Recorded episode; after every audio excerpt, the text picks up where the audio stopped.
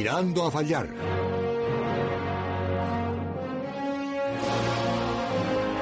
Con Vicente Azpitarte. God's been blessing me, and He's going to take care. Carlo Longo igra poziciju gdje igra bar. Sin duda es una de las cosas más difíciles que he conseguido en mi vida.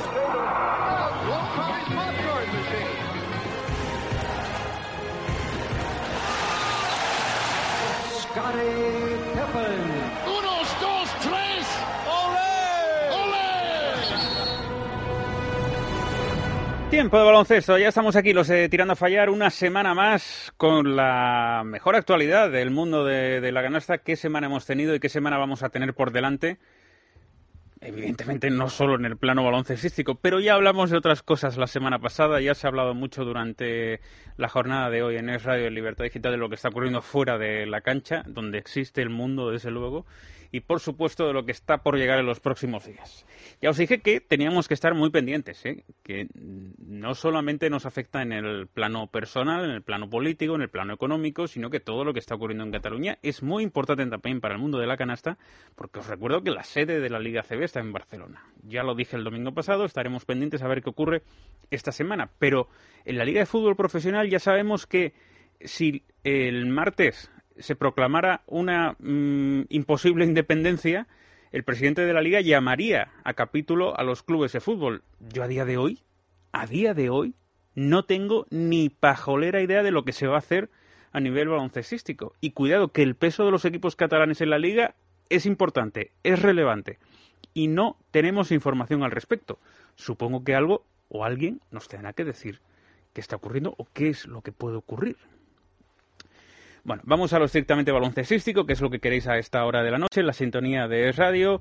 Tenemos tercera jornada de Liga Endesa, hemos tenido eh, jornada intersemanal, muy bien aprovechado el calendario, ya sabéis que estamos siempre a vueltas con el calendario, muy bien aprovechado el calendario por el parón de selecciones en fútbol y por lo tanto no ha habido liga en fútbol y sí que ha habido doble jornada en baloncesto y hemos podido asaltar el primer plano informativo no solo con los movimientos eh, a nivel de resultados, sino, ¿por qué no también con el movimiento que ha, que ha, hecho el Real Madrid fichando a un base? Parecía que no, otros dijeron aquí en Tirando a Fallar que estaban atentos al, eh, a los posibles descartes de bases NBA y finalmente ha sido así. Randall, el exjugador ahora de los Knicks y de los Sixers, el histórico anotador de la Universidad de Stanford, llega hasta el Real Madrid. Tendremos tiempo esta noche para hablar de todo ello.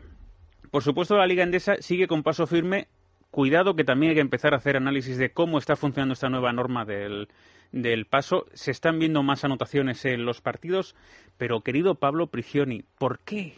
¿Por qué haces esto? ¿Qué le ha pasado en esta segunda mitad? Nos quedamos en el vestuario. Os quedasteis en el vestuario, esa es la valoración. Entiendo que tienes mucho que reprocharle entonces a tu equipo. Nos quedamos en el vestuario. Bueno, muchas gracias a veces, a veces qué difícil es informar sobre, sobre este tipo de situaciones. Pero Pablo, ¿por qué le pones tan difíciles las cosas a esta pobre periodista que llega y te hace una entrevista con todo eh, su buen hacer, su profesionalidad, se planta delante de ti? Nos quedamos en el vestuario. Pues si tú eres un tipo encantador. ¿A qué viene esta imitación de Popovich de repente sobre la cancha? ¿A qué viene mostrar si los jugadores no están pendientes de, lo que estés diciendo en el, en el descanso? Si los jugadores no van a mejorar en la segunda parte porque tú digas o hagas otra cosa, porque no puedes ser educado y gentil con esta periodista. A veces, a veces a los profesionales de la canasta se les olvida que los profesionales de los medios de comunicación son más importantes de lo que parecen para poder transmitir el mensaje. Y querido Pablo, tú conoces muy bien este espectáculo y este negocio. No puedes, podemos volver a oír a Pablo Prigioni porque es que no entiendo, sinceramente, no entiendo esta respuesta. ¿Qué le ha pasado en esta segunda mitad? Nos quedamos en el vestuario. Os quedasteis en el vestuario, esa es la valoración. Entiendo que tienes mucho que reprocharle entonces a tu equipo. Nos quedamos en el vestuario. Bueno, muchas gracias. Bueno, pues eh, Pablo, supongo que ya alguien te habrá dicho algo con respecto a todo esto. Eh, desde luego no es lo lógico. Pero bueno. Arranca la Euroliga el próximo jueves, eh, todos contra Selko Bradovic, todos contra Fenerbahce. Este miércoles, Libertad Digital, os lo recomiendo, entrevista sensacional de José Manuel Puertas al genio de los banquillos. Eh, tenemos que arrancar fuerte esta Euroliga y yo solamente pido una cosa. Es verdad que el año pasado todos vibramos con el calendario, vibramos con la exigencia, pero ahora, cuidado, cuidado. Un año después hay que empezar a valorar otras cosas. Porque si yo antes decía que para los que están en la cancha, los que estamos fuera en, los medios de comunicación también tenemos cierta relevancia, cuidado porque eh, tenemos que ahora verlo a la inversa. El calendario de Euroliga es tremendamente exigente. Tanto, tanto, tanto que vamos a ver si no nos cargamos a la gallina de los huevos de oro entre todos. Porque hay jugadores que ya en la recta final de temporada y durante el verano han expresado la enorme incomodidad. Es verdad que esto es curioso, pero la incomodidad que tienen porque nunca pueden llegar a perder ni un solo partido. En Estados Unidos estamos acostumbrados a ver un mínimo de 82 encuentros de temporada más una postemporada que te puede llevar a ciento, ciento y poco partidos. Pero allí, si se pierden X partidos, no pasa nada. Aquí no ocurre eso. Aquí la exigencia que se vive en torno a todos y cada uno de los encuentros, bien sea de Liga Endesa, de Euroliga, de lo que haga falta, la exigencia es máxima y esa exigencia la imponemos desde el entorno, aficionados, patrocinadores y medios de comunicación. Y llega un momento en el cual esa exigencia es demasiado para algunas mentes y algunos físicos. Y es verdad que a los aficionados les encanta ver a su equipo ganar en todos y cada uno de los encuentros. Es verdad que los medios de comunicación tenemos que contar lo que ha ocurrido y hacer el análisis de lo que ha ocurrido. Pero también hay que permitir respirar a unos profesionales que llegaron a la recta final de la temporada pasada sin aire, sin aire en el cerebro, que es más, preocupante todavía. Y al final al final eso va a acabar provocando que haya jugadores estadounidenses, jugadores europeos que no quieran estar en Europa jugando por el enorme nivel de exigencia que imponemos desde fuera de la cancha. Ya no basta solo con el que ellos se autoimponen, sino el que imponemos desde fuera. Ojo porque nos podemos cargar a la gallina de los huevos de oro, así que desde luego tenemos que estar muy pendientes eh, de todo eso. Mucho cuidado porque eh, va a ser un tema a tratar durante los próximos tiempos. Son las 11 y 7 minutos de la noche, una hora menos en Canarias. Es domingo, así que esto es... Tirando a fallar.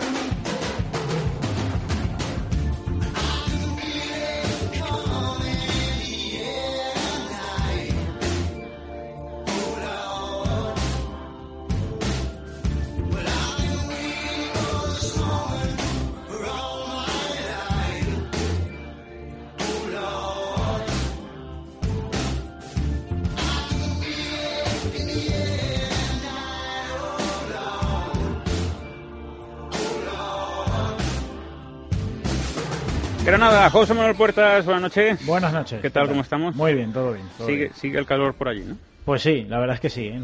La verdad es que para, eh, para estar a 8 de octubre me parece que estuviéramos a, no sé, a 15 de junio o algo así. Una cosa incomprensible. Redacción del diario El Mundo, Lucas Bravo. Hola Lucas, buenas noches. Hola, buenas noches. ¿Qué tal? Muy bien, el, el Veroño lo llaman o algo así, el ¿no? Veroño, no lo había oído Lo he oído hoy y me he quedado... ¿Tú te acuerdas de Raquel Meroño o no?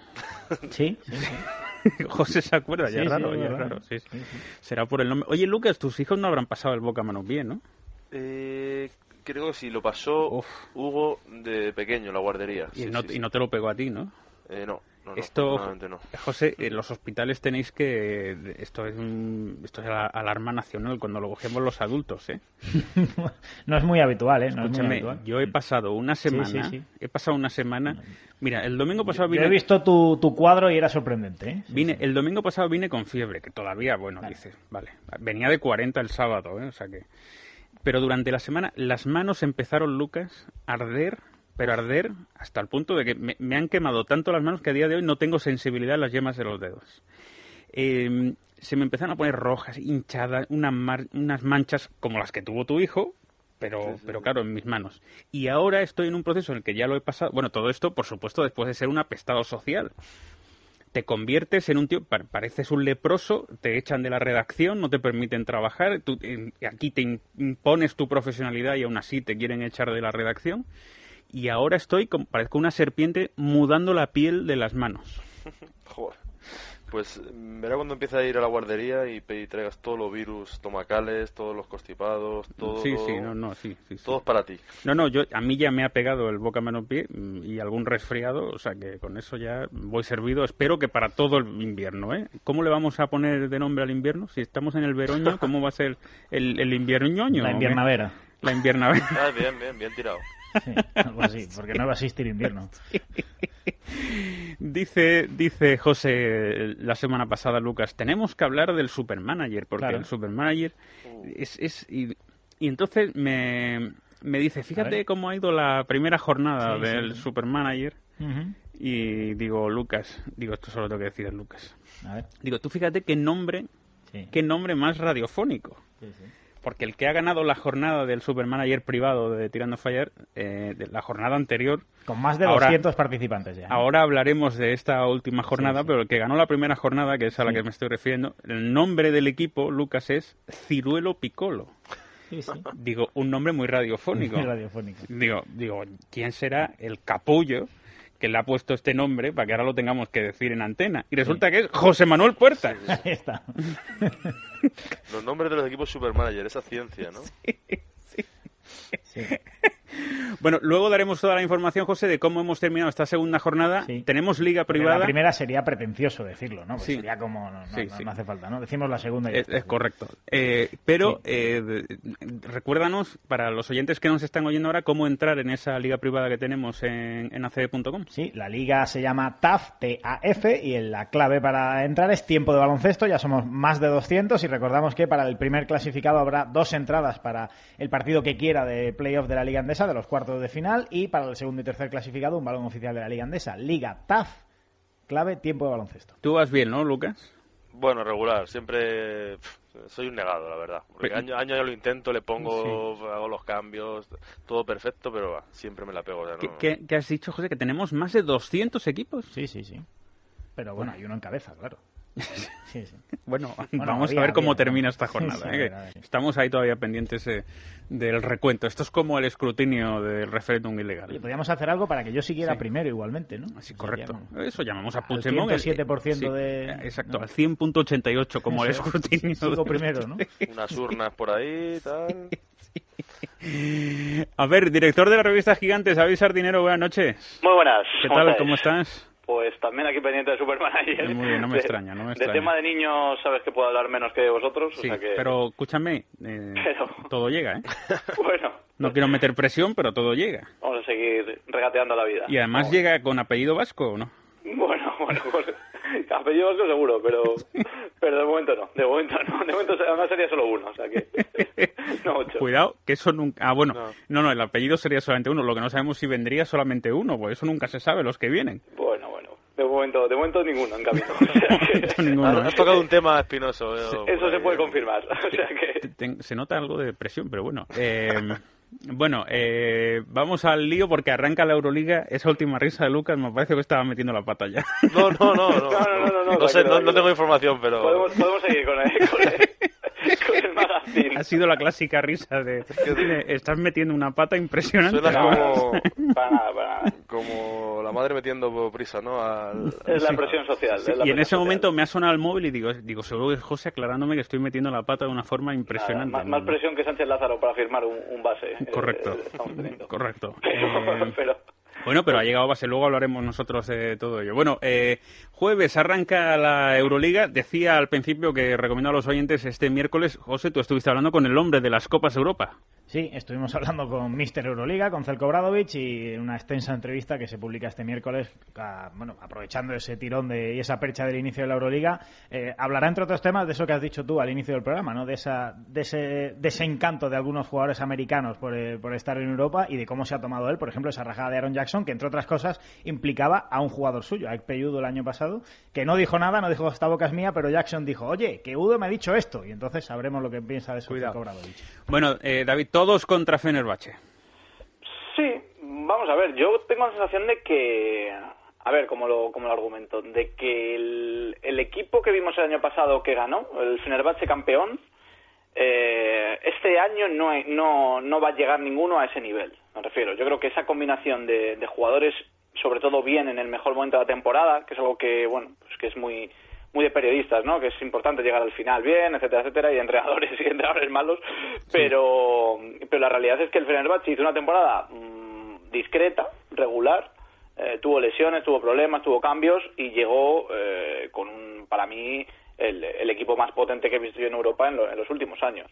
Y yo tengo la sensación de que este año el Fenerbahce eh, le va a costar llegar a ese nivel, porque al final Bogdanovic y, y Udo son dos jugadores que sabían perfectamente dónde estaban, sabían perfectamente lo que hacían y lo hacían muy bien. Entonces, eh, los recambios son buenos.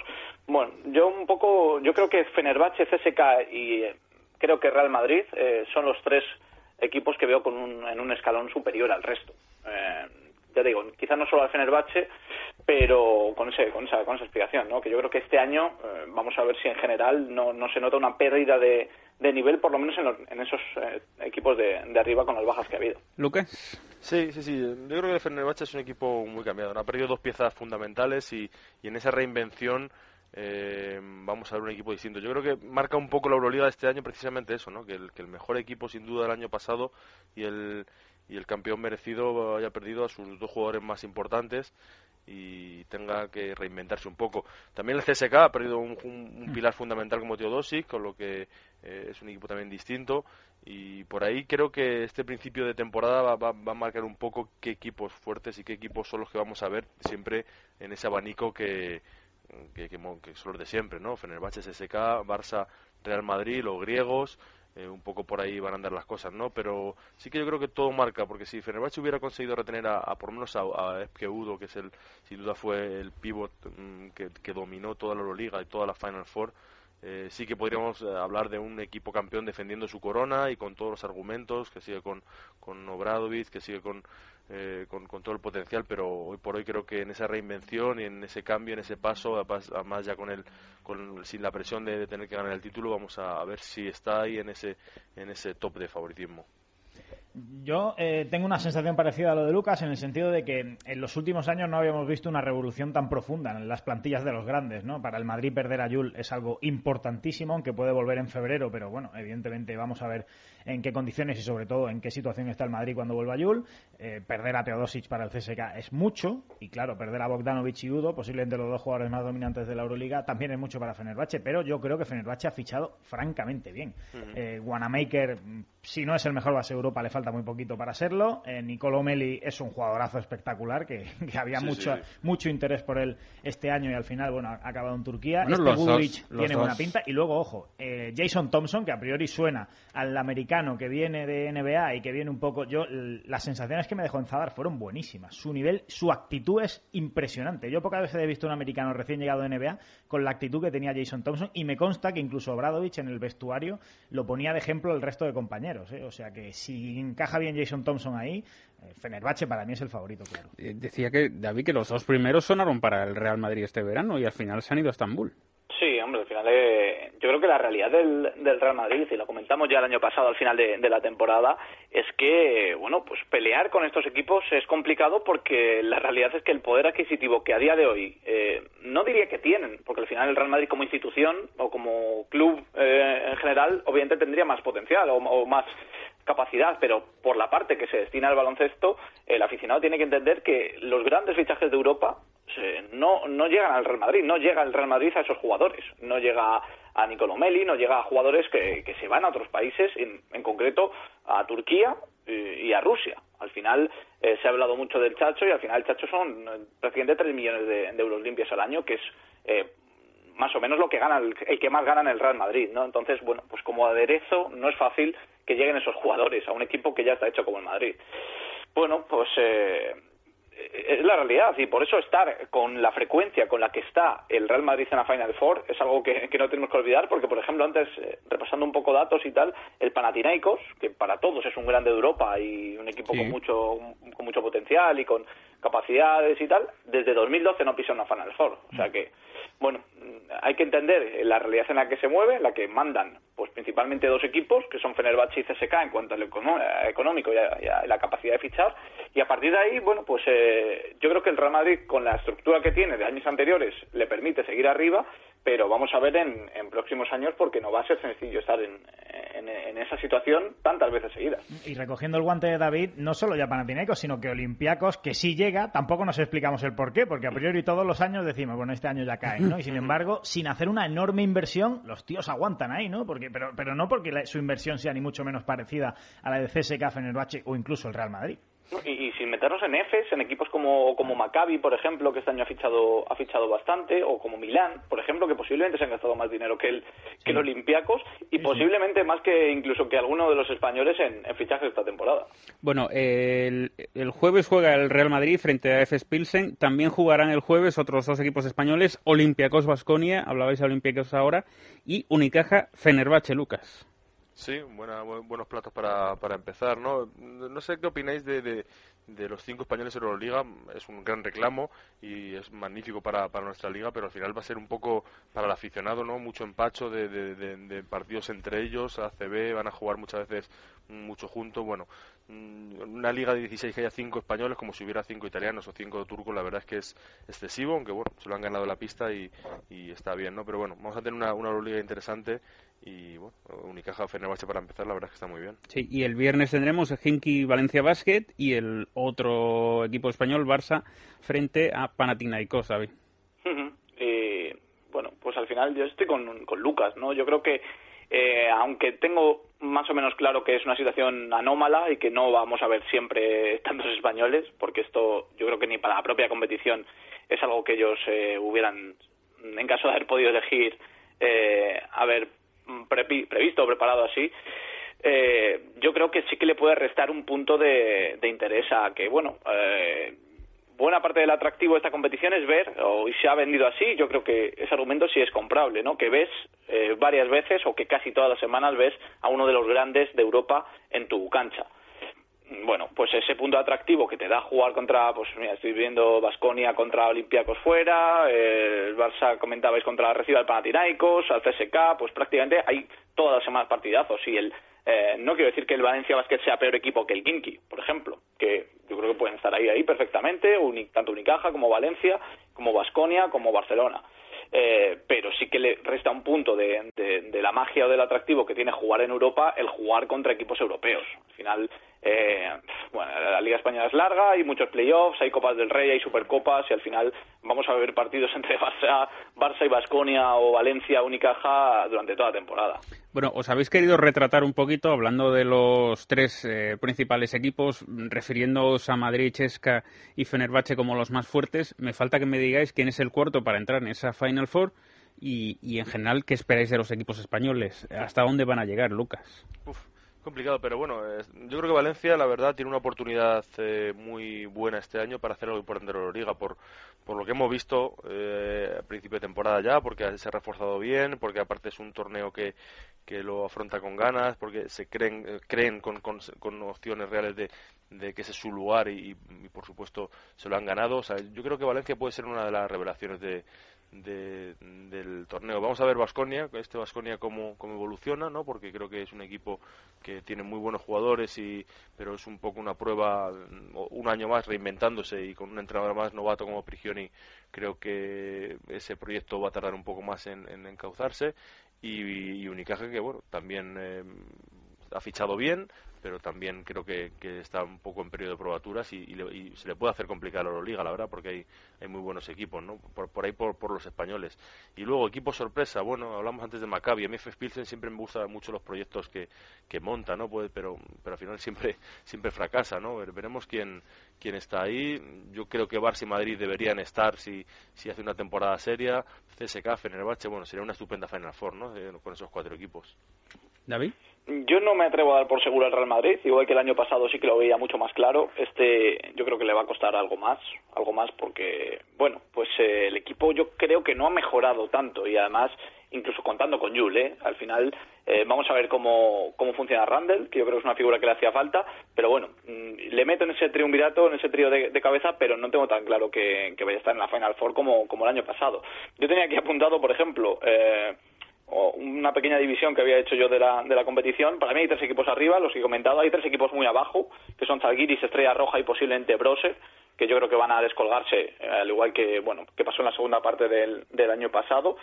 Y luego tengo tres incógnitas, Maccabi, Milán y Efes, que son tres proyectos eh, raros en los que siempre hay mucha inversión, en los que hay eh, muchos cambios y creo que alguno de esos puede salir bien. No sé si para nivel Final Four, pero sí para estar arriba. Por lo menos yo creo que el objetivo tiene que ser estar entre los ocho primeros para los eh, cinco españoles. Mi sensación es que de ahí se pueden meter por lo menos eh, Real Madrid, Barcelona y Valencia. Tengo más dudas con Basconia y Unicaja, pero bueno, yo creo que meter tres en esos ocho sería un sería una buena una buenísima noticia para el para el baloncesto español. Y habréis hablado antes de Meli de Waramaker, Lucas, ¿alguien más eh, desconocido para el aficionado medio en este inicio de Euroliga en quién fijarnos? Uf, buena pregunta, no, no, no sabría responderte, la verdad. Eh, bueno, yo creo que uno de los atractivos sin duda va a ser Sergio Rodríguez en Moscú. Eh, creo que va a traer muchas miradas y no solo porque nada esté aquí en Madrid eh, jugando contra el Real Madrid con todo el morbo y todo lo que va a traer ese partido. Y bueno no sé la verdad es que eh, por ahí el, CSK creo que ha fichado bien también y es un equipo cambiado y puede ser uno de los equipos atractivos.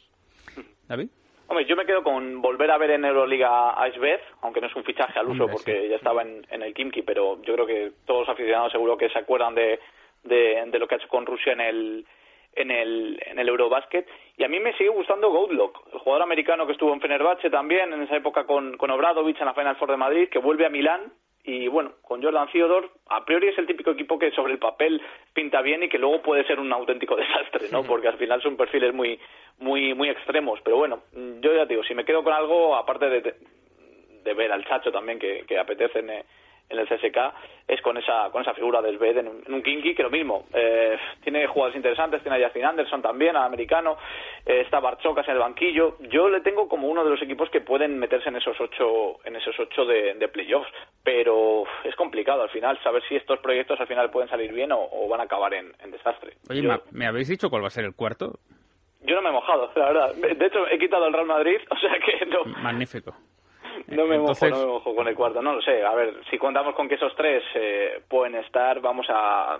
Yo puedo meter, por ejemplo, al, al Olympiacos, yo creo, por, por, por asegurar. por tradición Sí, ¿no? por, por, por costumbre, ¿no? Sí, por no perder. Yo no tengo ni idea, pero sí sé al que me encantaría, aunque creo que no va a ser, que siendo El la Brose. Final Four en Belgrado, no, me Ah, encantaría no. que fuera Estrella Roja. Mm. Pero no creo que sea. Y Brose, fíjate, quería hablar de Brose porque ha sufrido sí? una transformación muy grande si De los verdad, otros la han hoy, sufrido. hoy venías con la idea de hablar de Brose. No, cuando habéis estado diciendo de, de los otros equipos, ¿no? Fíjate, pues es que ha perdido mucha gente, ha perdido mucha gente muy importante. Se le ha ido Meli, eh, bueno, se le ha ido gente eh, fundamental, se le ha ido Strelniak, se le ha ido, bueno, mucha gente importante, ¿no? Y, y- y, por ejemplo, eh, eh, a Daniel Zeiss, que se ha ido a NBA. Eh, tengo mucho interés en ver a Quincy Miller, que jugó a tan buen nivel en Estrella Roja, que no lo hizo nada bien en el Maccabi, también se lesionó, evidentemente, y que puede ser el hombre que, que tenga que llevar a este Brose hacia adelante, pero creo que lo va a pasar peor que otros años. Así que a mí, insisto, lo- no lo tengo nada claro con el cuarto, pero sí creo que, que me encantaría que fuera Estrella Y que, por cierto se ha perdido los dos primeros partidos Quincy Miller en, en el estreno del Bros en Alemania y hay run run ya sobre una posible lesión otra Bueno, vez. eh, O sea que- David, tenemos nuevo número de gigantes, ¿no? Pues sí, hace una semanita y pico. ¿Y qué eh, con qué la- tenemos? Pues la guía NBA, básicamente. La verdad Vamos es que es, es doble, porque ahí nos hemos vuelto locos ya y al final, total, pues de perdidos al río. Hemos hecho dos revistas juntas en el mismo periodo de tiempo y, y cuesta un pelín más, cuesta 90 céntimos más, pero hay dos revistas enteras. Dos, eh, dos publicaciones de 100 páginas, una guía NBA y otra, bueno, pues con eh, reportajes, entrevistas, eh, post-europeo y, y análisis de, de principio de O temporada. sea, el mensaje que habéis mandado a los editores es que podéis trabajar el doble al mismo precio. ¿no? Sí, lo cual es un precedente. Bueno, al mismo precio habrá que negociar eso, pero Sí. Pero no creo que al doble de precio tampoco. O sea, que el precedente es peligroso, pero bueno, espero que el lector por lo menos lo, lo sepa valorar en su, en su justa medida. Director de la revista Gigantes, David Arenero, gracias y un abrazo fuerte. Gracias, un abrazo a todos, chao. Bueno, vámonos hasta Estambul porque eh, allí nos oye eh, un hombre habituado a ganar y desde luego, claro, eh, toca todos los días al Buda de Oro de, de- de la Copa de Europa. Eh, José María Izquierdo, buenas noches. Hola, buenas noches. Y supongo que expectante ante este inicio de, de Euroliga en el que volvéis a estar en el ojo del huracán, en el epicentro de la responsabilidad para volver a ganar el título. O fuera del ojo del huracán no es una cosa que no nos afecta demasiado. Yo siempre digo que el único que nos pone presión es eh, para quedar lo más arriba posible en todas las competiciones. Y lo que sí está claro es que la plantilla que tenemos, estar hasta arriba para ganar, pues nunca se sabe, con opciones a desde luego. Bueno, eh, parece que estamos mejorando un poquito ese sonido telefónica que, telefónico que estamos teniendo con, con Estambul. Eh, José María, eh, nosotros estábamos hablando antes de los fichajes, también muy importantes para vosotros. Se nota mucho el poderío económico que, que, tenéis con respecto, por ejemplo, mirándonos un poco el ombligo aquí desde España, desde Madrid, con respecto a Real Madrid, Barça, Basconia, Valencia. Sí que es verdad que estáis un escalón por encima. Los euros no meten canastas. Eh, lo que sí te puedo decir es que este año hemos tenido a nuestro mejor jugador ofensivo, Bogdan Bogdanovic, y a nuestro mejor jugador defensivo, eh, Con lo cual, pues, eh, ¿de qué sirve tener tanto dinero si te quitan a los mejores jugadores? No solo hace falta tener dinero, sino acertar con los fichajes, porque no se puede competir con la NBA siempre decimos que lo que queremos es eh, jugadores que tengan claro que el equipo está por encima del individuo, porque lo que te hace campeón es el equipo. Eh, José María, soy, soy José Puertas, ¿qué tal? Eh, bueno, básicamente la, clave que todos nos planteamos un poco es cómo es la adaptación de los nuevos. Has hablado de la pérdida de Bogdanovich y de Judo, pero ¿cómo están llegando los nuevos? Pues Thompson, Wanamaker y, y Nicolo Meli, que tienen que ser hombres muy importantes, ¿no? Están en el proceso de adaptarse. El Eurobasket pues eh, nos, ha afectado mucho porque hemos recibido a los jugadores hace 15 días y además pues hemos tenido las bajas de Bobby Dixon y Nicola Kalinic que están lesionados por haber estado con las selecciones y estamos en el proceso de adaptación. El otro día, por ejemplo, pues jugamos la, la Supercopa o la Copa Presidente que le llaman aquí ganamos, pero sin jugar excesivamente bien. Y jugamos también ayer el primer partido de liga y también jugamos sin jugar, perdón, ganamos sin jugar excesivamente bien, pero evidentemente se vislumbra que jugaremos mucho mejor cuando los, nuevos se adapten. Tenemos la suerte de que son muy buenos trabajadores. Eh, en una de las reuniones que tuvimos eh, antes de, de, uno de los entrenamientos, pues eh, Ponía como ejemplo a Jason Thompson delante de algunos de los jóvenes jugadores turcos, eh, teniendo en cuenta que había jugado, que ha jugado siete años en la liga eh, de la NBA, eh, es capaz de, de, luchar desde el primero hasta el último instante y esa es la, la, la fuerza que tenemos y espero que juguemos muy bien a baloncesto. Lucas. Hola, José María, ¿cómo estás? Soy Lucas Abrao del diario El Mundo. Yo una curiosidad, lo primero, eh, sobre Wanamaker, es un jugador que, que, estaba en el mercado y que era de los, de los jugadores más apetecibles en Europa y, y, la habéis fichado como muy al final del mercado, ¿no? No sé si responde a, algún tipo de, cuál ha sido el motivo. luego quería, eh, ¿cómo eh, Celko Bradovic, que es un, un, ganador nato, que nos hablaras un poco, eh, cómo afronta esta, esta defensa del título, cómo, cómo hace para alimentar eh, cómo hace para alimentar el, el, Más que nada, pues es la primera vez que gana, ¿verdad, Lucas? Sí, sí, por eso. ¿no? ¿Cómo, ¿Cómo, renueva ese, ese hambre?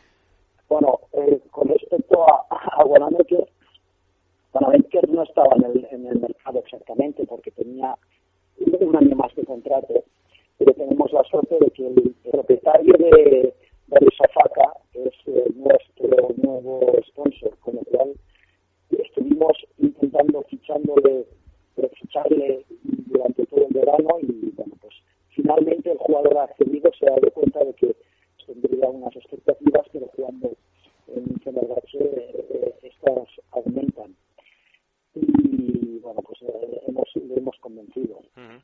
En cuanto a cómo renueva eh, las, eh, las ganas o, o, o la motivación para ser campeón bueno, así es broma ahí, es, es nueve veces campeón porque mm, es muy capaz de poner el contador a cero.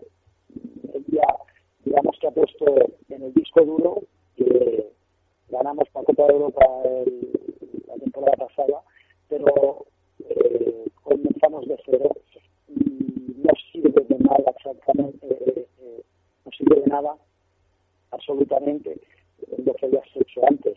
Entonces, pues eh, sí que es verdad que normalmente se rodea de buenos jugadores, pero también jugadores con hambre. Y tenemos la suerte de que varios de los jugadores, el mismo Wanamaker, el Nicole Melli, eh, son calidad, Bullrich, de mucha calidad, que jamás han ganado la Copa de Europa. Entonces, pues, se, están, se, se juntan los condimentos para, para intentar ganar otra. Bueno, pues eh, José María Izquierdo, la verdad es, una pena que hayamos tenido estos problemas en la comunicación porque nos hubiera gustado alargar incluso todavía un poco más la, la entrevista y poder profundizar en el seno de, probablemente, el, no solamente el vigente campeón, sino probablemente el favorito a reeditar el título de Euroliga. Te mando un abrazo muy fuerte y mucha suerte para esta temporada, José María. Gracias. Un abrazo para todos. Gracias, sí, y sí que pedimos disculpas también a los oyentes por, eh, por ese sonido, pero entendíamos que era más importante y más interesante lo que nos tenía que contar desde Estambul el asistente de Selko Bradovic en, en Fenerbahce. Teníamos a nuestro técnico Víctor San Román sufriendo durante toda la entrevista. Tranquilo, mantendrás el puesto de trabajo o no o no, porque tampoco soy yo nadie para, pero bueno, yo te transmito ánimos eh, ante, ante, esto. Enseguida continuamos, un minuto y estamos de vuelta aquí en la sintonía de radio, tirando a fallar. Durante 20 segundos, este altavoz usará la energía suficiente para que Carlos anime a su equipo mientras sale a la cancha. Por eso, en Endesa, queremos unirnos a todos los partidos que hoy se jugarán con el mismo objetivo, emocionar. Porque cuando abres tu energía, la vida se transforma. Endesa. Todas las mañanas. Olvidaos de la legalidad autonómica que no existe en Cataluña ni existirá en mucho tiempo porque no hay legalidad constitucional. Todas las tardes. Parecía que esta vez, como nos habían dicho los partidos políticos, no se iba a repetir un 9N porque los colegios se iban a precintar. Todas las noches. ¿Quién ha planteado el reto al Estado? Puigdemont. ¿Quién ha hecho mm, barbaridades de todo tipo, desde todos los puntos de vista? Puigdemont. Es radio. Ideas claras. Antonio, saca la cámara porque voy a hacer un mortal carpado con tirabuzón. ¿Y eso? Pues porque es mi momento. Cuando te acuerdas de que Aegon te ofrece su seguro completo con 39.000 médicos desde 39,95 es tu momento. Contrátalo en el 901-77-177. Aegon, asegura el mañana. Buenas noches. En el sorteo del sueldazo del fin de semana celebrado hoy, el número premiado con 5.000 euros al mes durante 20 años y 300.000 euros al contado ha sido 37.425. 3, 7, 4, 2, 5. Serie 25025. Asimismo, otros cuatro números y series han obtenido cada uno de ellos un sueldazo de 2.000 euros al mes durante 10 años. Puedes consultarlos en juegos11.es. Mañana, como cada día, habrá un vendedor muy cerca de ti repartiendo ilusión. Buenas noches. Y recuerda, con los sorteos de la 11, la ilusión se cumple.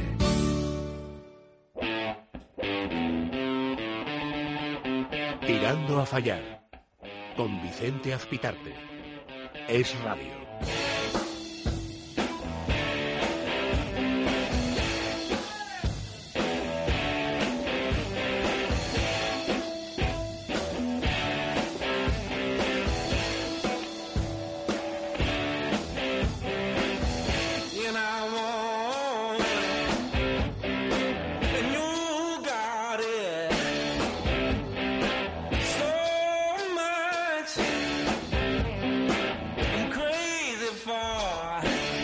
Once y 39, una hora menos en las Islas Canarias. Continuamos en la sintonía de radio en Tirando a Fallar. Venimos a hablar de Euroliga, tenemos que hablar de Liga Endesa y como siempre lo hacemos gracias a Endesa. Eh, ¿Qué tal, Lucas? ¿Cómo vas? Bien, bien, bien. Bien, ¿cómo está la redacción del Día del Mundo a esta hora de la noche? Bien, más tranquila que el domingo pasado. Hombre, es que el domingo pasado, cuidado, ¿eh? Pero bien, bien, ha sido un gran día hoy. Es, es como víspera de la batalla, ¿no? De lo que está por venir estos días, ¿no?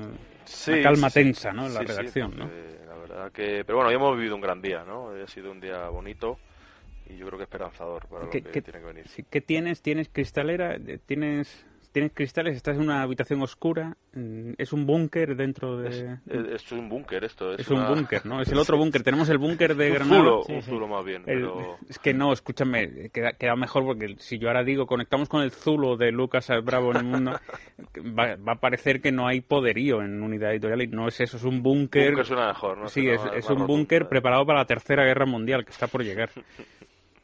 que no sé si veremos, pero tiene toda la pinta de que como- porque ahora nos estamos mirando mucho el ombligo, ¿eh? pero cuando termine todo esto y preguntemos, oye, lo de Estados Unidos con Corea del Norte, ¿cómo, ¿Cómo- iba? cómo iba aquello? ¿Cómo iba el partido? Yo no sé si la veremos, pero si la vemos no la contaremos, eso sí lo sé. Me parece. Mariano Galindo, buenas noches. Hola, buenas noches, ¿qué tal? Muy bien, ¿y tú, Mariano, qué tal? Pues aquí andamos, capeando el temporal. El miércoles te vemos aquí, ¿no? Hablando de esa magnífica obra que vas a presentar, ¿no?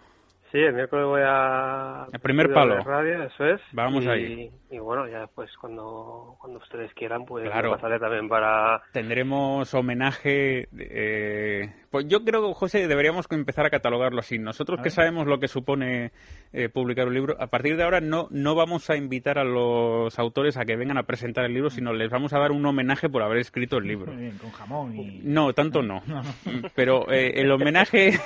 Tampoco te pases, ¿no? Sí, eso es para las finales. Se está guardando poco a poco, se va loncheando, se va guardando al vacío y eso se guarda para las finales de la NBA. Y el que quiera venir a comer jamón viene y el que no quiera venir a com- comer jamón, como hace Lucas, pues se queda cuidando de sus niños. Ya está.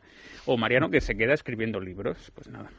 Bueno, Bueno. me apunto al jamón, ¿eh? Esa oferta no me había llegado. Vamos ahí, hombre, por favor.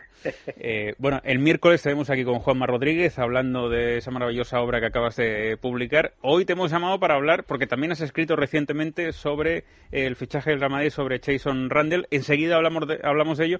¿Qué os parece si hablamos de, de la jornada de, de Liga Endesa porque, y de la intersemanal? Porque hoy vamos con, con trabajo atrasado, José, que han ocurrido muchas cosas en los últimos días. Sí, bueno, hemos tenido dos jornadas intensas en las que, bueno, a mí me gustaría destacar, me había dejado muy buenas sensaciones ya en pretemporada el Herbalife Gran Canaria, que ayer le pasó por encima a Basconia, que, eh, bueno, le ganó al Madrid en la Supercopa, aunque luego no fue capaz de ganar a Valencia. Yo creo que un año más ha vuelto a fichar francamente bien y creo que en el fichaje de Marcus Eriksson se, eh, tiene un, un auténtico filón. Yo ¿Cómo, cómo tiene- deja escapar ese jugador del Barça? No, Es sorprendente. No, no lo puedo entender. Pero Un y- especialista como él. Pero ¿y cómo no está en Euroliga? De los mejores tiradores de, de Europa puros. Bueno, pero a ver, eh, eh, a ver, yo os puedo llegar a entender, pero a mí me Me parece, parece muy... un fichaje para Gran Canaria Claro, en- impresionante. Pero en Sí, esta pero- época de especialista, Vicente, en que Ya, se buscan jugadores sí. tan específicos. Es verdad. Hay pocos que tienen también como Ericsson. Yo no, no- en Europa, la verdad, Eso es tan verdad. puros y que el Barça les deje escapar. Pero ¿quién, quién le hace, quién le tiene que estar, quién le tiene que estar haciendo la ayuda continuamente a Ericsson en defensa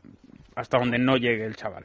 Puede ser, pero a- aparte ya el Barça le aguantó su lesión, le, le- le ha formado, es un jugador suyo, casi casi de cantera, no sé, me parece dejar escapar a ese tipo de jugadores. Por ahí irán los tiros, seguro. Al final es un jugador mm, que no es muy polivalente en ataque, es un gran tirador, eh, pero bueno, hace también otras cositas y que en defensa sufre más. Pero, pero a mí me sorprende mucho que no, que no esté para, ya no te digo para el Barça, sino que no lo fiche Basconia, o no, sé, o cualquier equipo de Euroliga. Yo creo que es un jugador con nivel de Euroliga seguro, ¿no? Hombre, tiene su año para reivindicarse, desde luego, en, en Gran Canaria. De momento lo está haciendo francamente bien. Ayer a Basconia le, le pasaron por encima, ¿eh? Bueno, vosotros os venís arriba cuando hace un 6 de 7, que está muy bien, pero luego luego vais a tener que recoger también un poquito. Puede que ser, os voy a dar ahora, ahora- No, no, esperaros un segundo que ahora os voy a dar con otra cosa. Pero, Mariano, ¿tú eres el club de fans de, de Ericsson o no?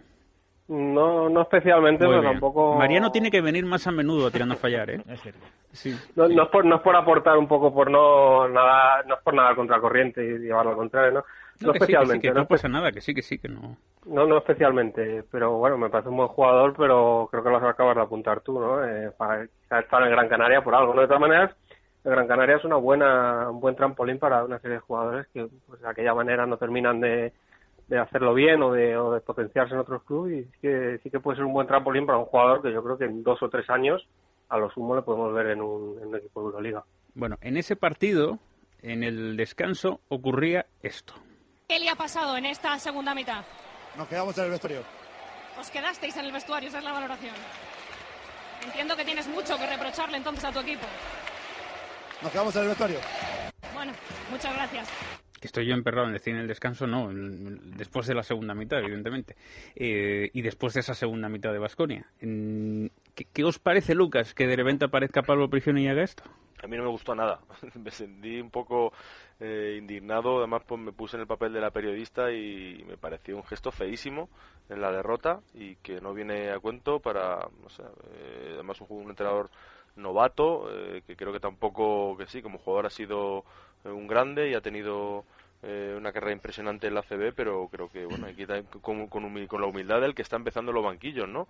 Y me pareció, la verdad, un, un, gesto muy feo. Un poquito Popovich ahí. Sí, sí, sí, aparte, bueno, pues Popovich solo hay uno, solo habrá uno en la vida, y que intentar imitarle así, pues queda, te retrata un poco, ¿no? Pero no, de verdad que en el momento me estaba viendo el partido en la redacción y me quedé un poco no sé, me, me, indigné un poquito, ¿no? ¿no? No me parece la mejor manera de, de ir empezando tu carrera como entrenador, hacer esos gestos cuando has perdido, has perdido bien y bueno, se trata un poco de, ser amable y es verdad que hay, nadie tiene ganas de, de, hablar, pero suban el sueldo, ¿no? Y, creo que, fue un gesto muy muy feo. Pues yo, yo creo que se ha comido, perdón, yo creo que se ha comido tres raciones de ese a veces malentendido carácter Vasconia y le ha sentado mal, ¿no? Creo que es esa, esa furia, esa furia de, bien entendida del equipo, ¿no? del club, creo que Prioni la, la ha metabolizado mal en, en, la derrota y lo que dice Lucas, ha pagado el pato con quien no lo tiene que pagar y bueno, es un entrenador que creo que lleva tres o cuatro partidos como profesional, entonces habrá sido un gran base, pero es cierto que como entrenador eh, acaba de empezar y le queda mucho recorrido no creo que sean unas declaraciones que, ayuden a nada, pero bueno. Sí, pero es sorprendente, José, porque nosotros somos muy de es un tipo tremendamente agradable y que de repente está, salga de esta forma, ¿no? A, mí me sorprendió también y, lo reconozco. Evidentemente el fichaje que ha hecho Vasconia con Prigioni es un fichaje arriesgado. Él es una leyenda en el club y en el baloncesto mundial. Él se va a ganar al vestuario seguramente con este tipo de declaraciones. Bueno, pues eh, evidentemente le tira de las orejas al equipo que ayer el Gran Canaria le saca de la cancha la segunda parte. A mí me consta que está muy implicado en el tema de la dieta del equipo, eh, eh, muy metido en lo que comen los jugadores, en lo que no. Y todo esto puede estar muy bien hasta que llegue un momento que, que se tuerza. Y si se tuerce y los, y los resultados no llegan, igual eso es un polvorín, ¿no? De momento, evidentemente, tiene todo el margen del mundo, pero vamos a ver. De hecho, él yo creo que ha dado un paso importante con la contratación de Sergio Valdolmillos como segundo, porque evidentemente él, que sabe mucho de baloncesto, puede tener carencias en dirección de partidos, como es lógico. Y yo creo que en ese sentido él no ha sido eh, pedante, en el sentido de, ponerse de segundo entrenador a un primer entrenador, a un seleccionador de México, a un hombre con muchos años en ACB, ¿no? Pero sin embargo, esta respuesta, pues eh, chirría un poco porque, porque sí es bastante pedante, ¿no? Bueno, eh, desde luego Vasconia mm, va a mejorar, eso seguro. Vamos a ver el trabajo que hace también soterrado por ahí Sergio Valdolmillos y el propio trabajo de Pablo Prigioni, que sabe lo que es estar en, este tipo de situaciones en las que ha perdido un partido, bueno, pues eh, mete la pata en los medios de comunicación. Seguro que en el fondo lo tenía todo medido.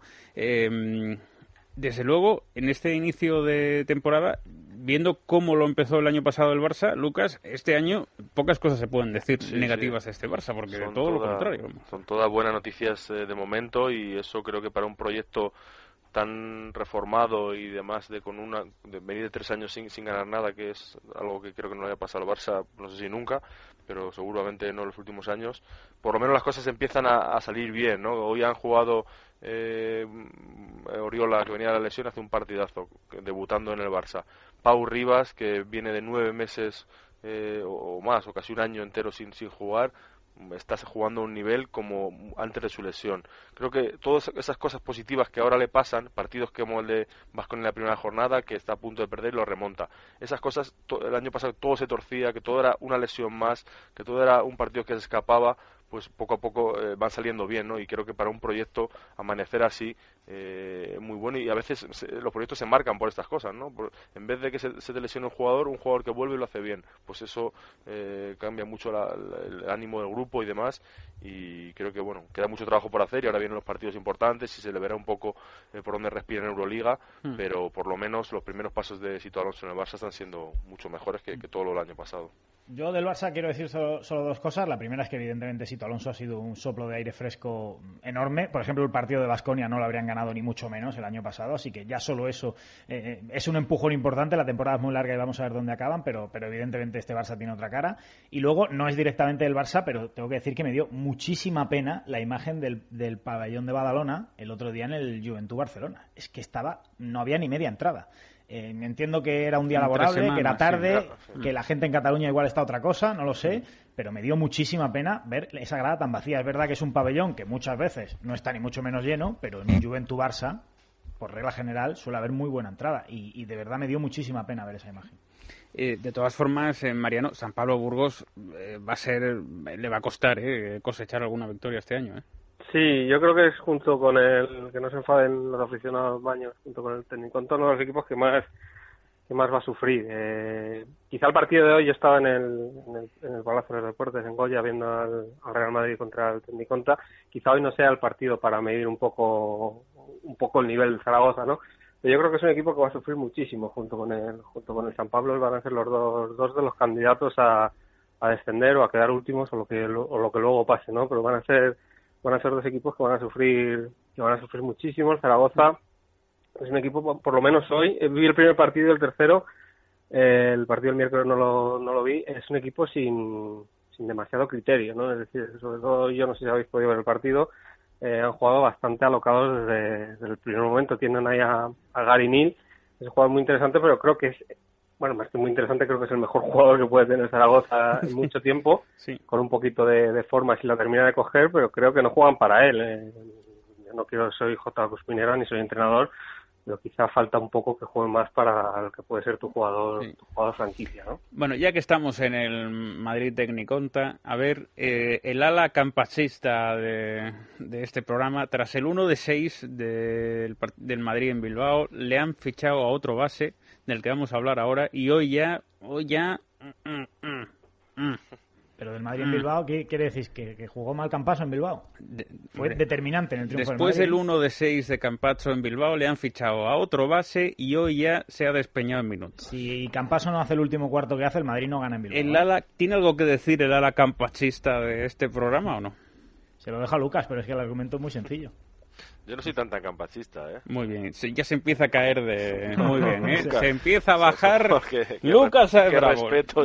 No, ha durado, no, no, no ha durado la tercera... No ha llegado a la tercera semana Lucas, ¿eh? No me habréis oído a mí nunca, pero... A ver, yo creo que hoy por hoy el papel, bueno, ya le han fichado un base, pero el papel de base puro, único, sin considerar a Doncic tal vez solo un base, sino un jugador más polivalente, para un equipo de Euroliga como el Madrid le, le venía grande, o sea, necesita ayuda y evidentemente creo que es un fichaje el de Randall necesario para un equipo que sí. aspira a todo y que tiene 80 partidos por delante como el Madrid, ¿no?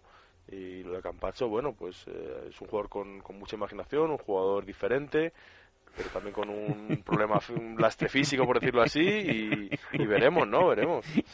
A mí me, me, me, gustando, siendo un jugador que me gusta, no soy el más campachista. Bueno, no, no tienes eh, tiempo, José, para hablar de Campacho. Eh, no, si yo no, no, no, no, que no, que no, que no, que es que vamos muy pasados de tiempo. No, no, no, vaya a ganar la Euroliga que no, que no, que no, que no, que no. Eh, me lo dirás otro día. Sobre Randall, Mariano. Bueno, yo tengo que decir que yo no soy campachista o como queráis decir. Otro, otro que sí, no, no, claro. Que no claro, lo soy, claro. nunca, nunca he estado subido. Bravo, ¿eh? Nunca... bravo. Mariano en tirando a fallar cada domingo, ¿eh? Y ni siquiera ha sido equidistante esta palabra que la has usado mucho para no, decir, no, yo de aquella manera, no. Lamentable, cobarde, no habido, cobarde equidistancia. No ha habido equidistancia con, con Campacho. Eh, creo que Randall, eh, bueno, teoría, teóricamente y oficialmente de momento viene para Euroliga, ¿no? Pero bueno, ya sabemos cómo como es esto, puede haber corte. Yo creo que terminará jugando en algún momento en, en ACB por las altas y las bajas. Eh, creo que aporta todo lo que no puede tener Campaso, sobre todo partiendo de la base del físico, ¿no? O sea, son la noche y el día físicamente. Eh, va a aportar muchísimos puntos, pero no es tanto un base al uso. Entonces creo que en ese sentido sí que puede ser el complemento bueno de Campacho. O sea, todo lo, no es un Campacho en versión NBA, ¿no? Creo que puede dar otro aire al Madrid, un base que sea capaz de producir puntos desde fuera, que pueda penetrar fuerte a canasta, que pueda ser un tío físico y bueno, luego atrás, atrás no es malo, pero es cierto que atrás eh, tiene que trabajar más, ¿no? Eh, pero es un base NBA, fue tercera unidad con los Sixers, fue tercera unidad con los Knicks, este año se ha quedado fuera, ha tenido muy mala suerte porque este año se ha quedado fuera, es verdad que no tenía contrato garantizado, pero se ha quedado fuera porque era el hombre más fácil que echar de los Knicks cuando hubo el traspaso de Anthony, había excelentes jugadores, miras la nómina y ¿a quién echamos? Aunque no tiene contrato garantizado. Y el año pasado sí que iba a entrar en el equipo, pero se dio un golpe en el ojo, tuvo mala suerte y entró, creo que fue Ron Baker el que entró por él. Y bueno, es un jugador que no está en la NBA, de hecho lo decía Pablo Lasoy, nos sorprende que a 1 de octubre este jugador estuviera libre porque pensábamos que iba a tener equipo de NBA. Eh, no lo ha tenido y creo que de los bases del perfil de Randall disponibles que había en, el mercado mundial, digamos, que aportaran algo diferente a lo que puede aportar Campaso, Uh -huh. creo que es el fichaje más acertado de, eh, además tiene experiencia en Europa es cierto que tiene Escúchame, en República el, el- Checa. el fichaje más acertado es el tuyo. Te tengo que cortar ya porque vas a empezar ya a meter la pata y quiero renovarte para el... Ah, estoy renovado ya. Tiene- Tengo un contrato de 10 días, ¿no? Renovación 10 días. El domingo que viene más tirando.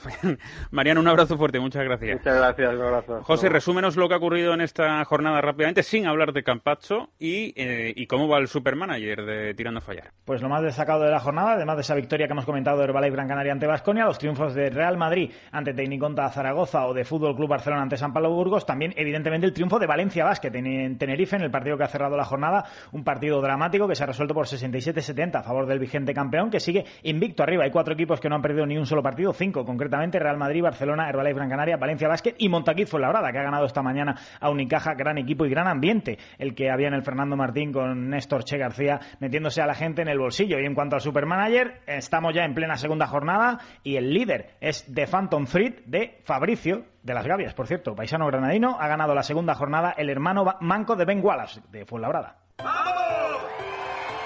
Durante 20 segundos, este altavoz usará la energía suficiente para que Carlos anime a su equipo mientras sale a la cancha. Por eso, en Endesa, queremos unirnos a todos los partidos que hoy se jugarán con el mismo objetivo, emocionar. Porque cuando abres tu energía, la vida se transforma. Endesa.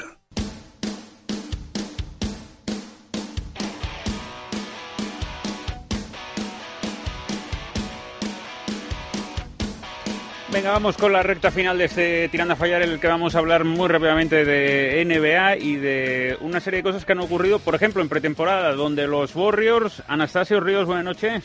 Muy buenas. Eh, han pasado, eh, bueno, han ganado en China 142 a 110 y además ya jugando mucho tiempo los, los jugadores importantes, ¿no?